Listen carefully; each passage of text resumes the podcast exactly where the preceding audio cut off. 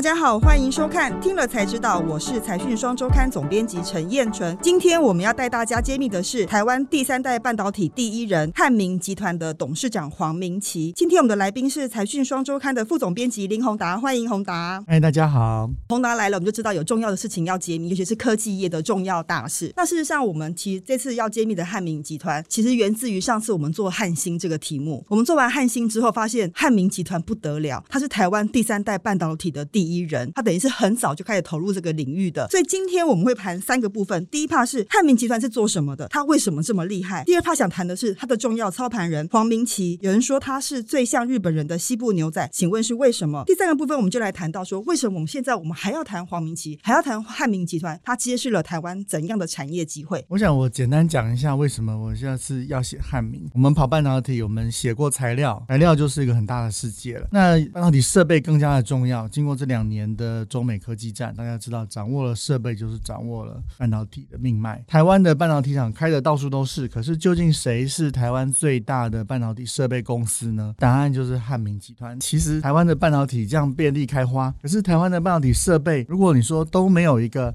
代表性的公司的话，其实我想大家也不会相信这样的答案没错。但是它一直都是潜水艇，而且呢，它的规模其实远比我们当初想的要大很多。现在公开上市，台湾也有很多半导体的设备公司，但是他们的营收的规模一年可能就是二十三十亿。但是我可以跟大家讲，汉明的规模应该是这些公司的至少十倍以上的规模啦。事实上，大家知道说汉明集团下面有两个上市公司嘛，汉雷跟嘉金，它能够累积这么大的财富，它一定有某些过人之处。它为什么可以这么有钱呢？汉明集团成立非常早，大概在四十四年前哦。黄明奇那时候大学刚毕业，他就决定说：“哎，我要来代理半导体设备。”一个刚出社会的小伙子，然后半导体设备那个时候都是欧美的天下，他竟然决定说：“我要代理这个贵的要命的设备。”那我想黄明奇这么巨大的财富，有两个很重要的发展关键。第一个就是一九八几年哦，他就拿到了这个 ASML 步进机的代理权。步进机其实就是最早期的曝光机，大家都知道了嘛哦，半导体曝光是最重要的制程之一，所以等于这个心脏的制程哦，汉明很早就掌握了代理权。第二个啊，大概在这个一九八九年哦，那汉明就拿到了东京威力科创的代理权。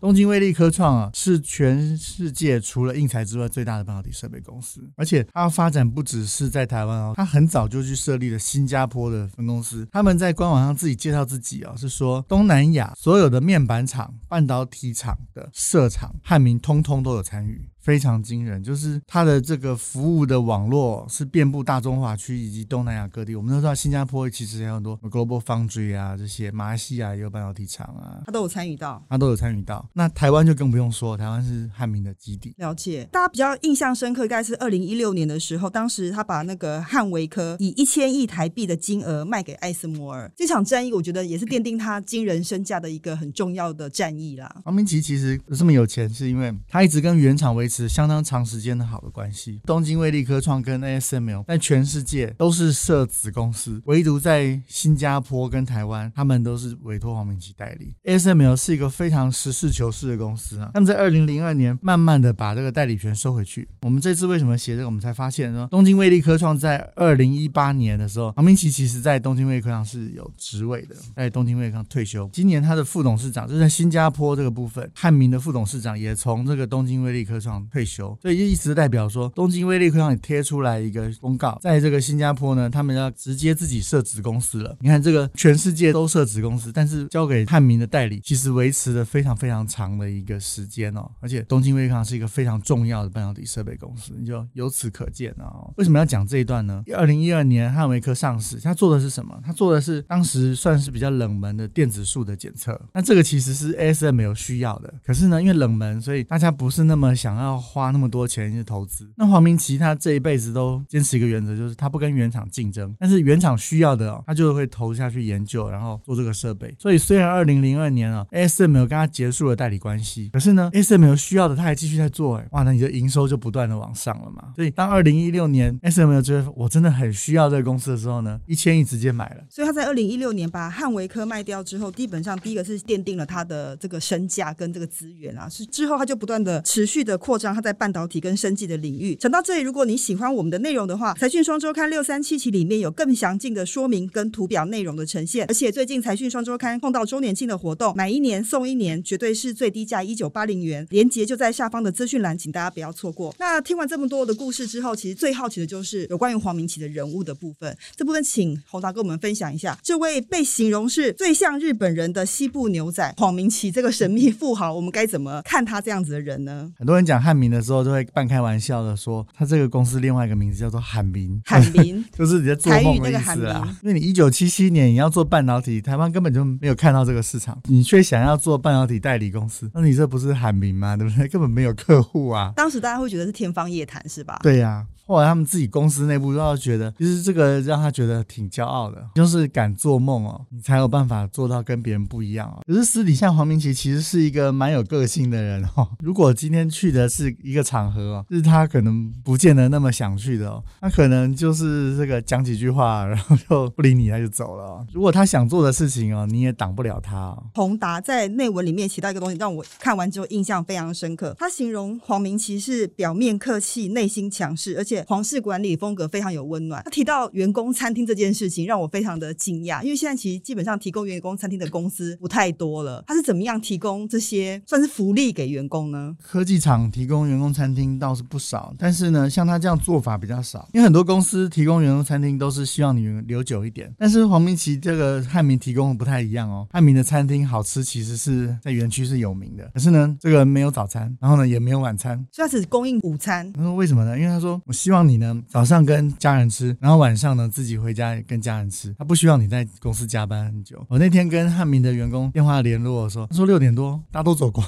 了，我就问他说，科技业蛮竞争的，那你们又要做这些这个尖端的设备啊，那你这样怎么赚钱？他就说呢，这个黄老板呢从来不 review 人，但是呢他就是每天都会看说你究竟有没有在状况内。那其实这个意思就是随时跟老板开会的时候你要表现在状况内，要不然的话你可能就虽然有这么幸福。的这个管理方式，但是你的压力自己皮要绷紧一点。所以他对于员工的绩效考核，就是完全看他自己认为这个部门绩效表现的好不好来做决定，要不要继续留着吗？汉民以前很有名，就是这个员工如果有战功的，他基本上不管你，你要做什么都可以，但是你你要拿出战功来。所以基本上他真的是一个怎么讲？第三代半导体的王国，他就是国王，所以他可以决定任何的事情。所以他们的家臣文化应该也气氛蛮浓厚的。当老板希望。你动起来的时候，你要这个动起来。那但是你说这个挑战的时候也有，哦我们里面有写，就是像零八年的时候，金融海啸，其实半导体厂满几个月的时间受影响。他说那个时候其实外商的设备公司都在裁员，但是呢，黄明奇也没有收到半导体厂给的钱，因为半导体厂也没有多余的钱去付给设备商了。但是他不但没有裁员哦，他就是拼命叫员工哦，你赶快去帮这个客户去冲制程，因为你没有上市啊，你才能够做这样的事情。他内心也有温暖的一面啦，虽然也有严格执军跟治军的一部分，但是也有温暖的部分。有拼的时候了。其实通常很多大老板都有这样子的作风，就是说拼的时候很拼，但照顾员工的时候也不会落于人后这样子。好，听完黄明奇的人物之后呢，我们接下来想谈的就是更重要的部分了，就是谈到说，其实刚刚宏达有不断的提到说，整个汉民集团现在面临到一个转型的关键时间点。为什么我们要讨论这件事情？就像刚刚宏达讲的，因为他也揭示了台湾未来的产业机会。